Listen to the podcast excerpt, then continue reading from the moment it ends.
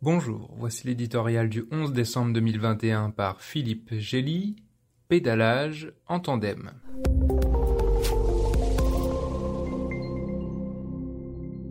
L'ENA avait autrefois une épreuve dite de pédalage de groupe dans laquelle il ne servait à rien d'arriver premier si vous n'étiez pas capable de faire avancer vos coéquipiers au même rythme. C'est le défi que devra relever Emmanuel Macron durant sa présidence de l'Union européenne qui va coïncider avec sa campagne électorale.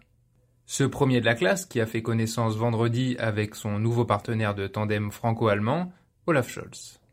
Un petit bonhomme au sourire énigmatique qui ne paye pas de mine, mais a fait la preuve de son habileté et de sa ténacité pour succéder à Angela Merkel.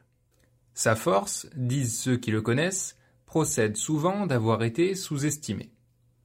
À qui le comparer avec mépris à un schtroumpf, il avait répondu non sans astuce Ils sont petits, malins, et ils gagnent à tous les coups.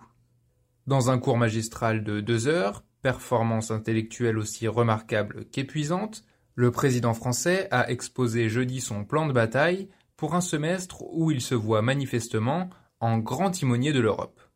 Reprise en main des frontières et des flux migratoires, refonte du modèle européen de croissance, taxe carbone sur les importations de l'UE, boussole stratégique pour plus de souveraineté, défense des valeurs, relations de voisinage avec l'Afrique et les Balkans, Emmanuel Macron a une solution pour tout souvent intelligente, rationnelle, idéale.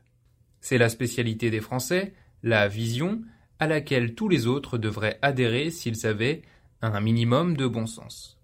Angela Merkel avait sa recette, l'écoute sans préjugés et la prise en compte des intérêts spécifiques des autres pays, y compris des plus petits, tout en préservant en priorité ceux de l'Allemagne.